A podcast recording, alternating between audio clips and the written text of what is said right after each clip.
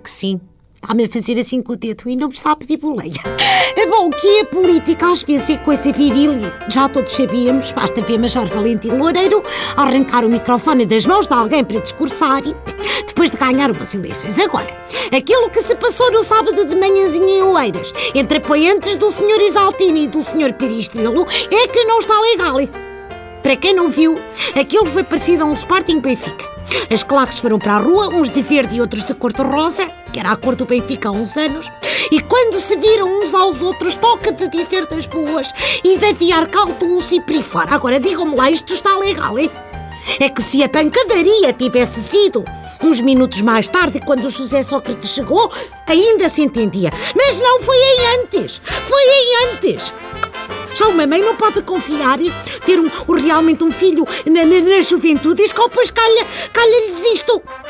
Bom, por falar em futebol, a candidata do PS à Câmara do Porto, a minha querida Elisa Ferreira, acha que está na hora do Futebol Clube do Porto e a Câmara Municipal voltarem a ter boas relações. Também acho que sim. Pois não está legal a equipa ganhar um campeonato e não poder ao depois ir para a varanda da Câmara comemorar. Não está legal. Porque, no fundo, é a tradição. Era a mesma coisa que eu agora dar-me na cabeça e no próximo final de ano, eh, por, por o meu Gouveia ir para a varanda bater com os tachos e panelas. A tradição tem que se manter também, puxa a vida. Bom, mas eh, digo-vos uma coisa. Caso o Rui Rio ganhe as eleições e não deixe os jogadores do Porto irem para a varanda festejarem, eles que venham para a varanda da Câmara de Lisboa e festejem à vontade. Nem precisam estar agora a pedir autorização a ninguém, fazem como aqueles os três rapazes que penduraram a bandeira do Partido Monárquico. Sobem por ali acima, bebem uma garrafita ou duas das ti, Asti Garcia, não é assim que se diz, filho? É Asti Garcia. E pronto, gritam um bocadito, ou depois deixam outra vez, vão-se embora. Agora, aconselho-vos a apanharem lixo, porque ou depois na manhã seguinte pode ir o Santana Lopes fazer o seu salário habitual e para uma espreguiçadeira na varanda da Câmara e encontrar aquilo cheio de copos e porcarias e tudo, e tudo, e tudo. Bom, é então agora a parte do ralhete da Rosete. Mésicles, põe lá o fim-fim-fim. Primeiro o ralhete, Santana Lopes. Então, mas tem alguma coisa que rebuchar por o senhor António Costa ter prometido aumentos aos funcionários da Câmara?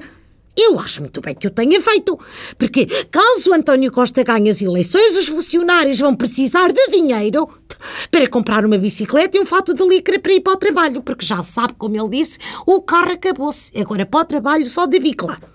Bom, e nem toda a gente tem uma, eu não tenho uma bicla. Não tenho bicla. Por isso o aumento calha bem. Muito bem, senhor Costa. Segundo o ralhete, António Costa, que assim apanham todos. Bom, foi muito feio dizer que o senhor Santana Lopes gastou muito dinheiro mal gasto no Parque Meyer.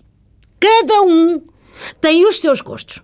Está bem que a revista à portuguesa pode já não ser o que era, mas continuam as raparigas com as pernas ao léu e eles têm gosto em ver, têm gosto em ver.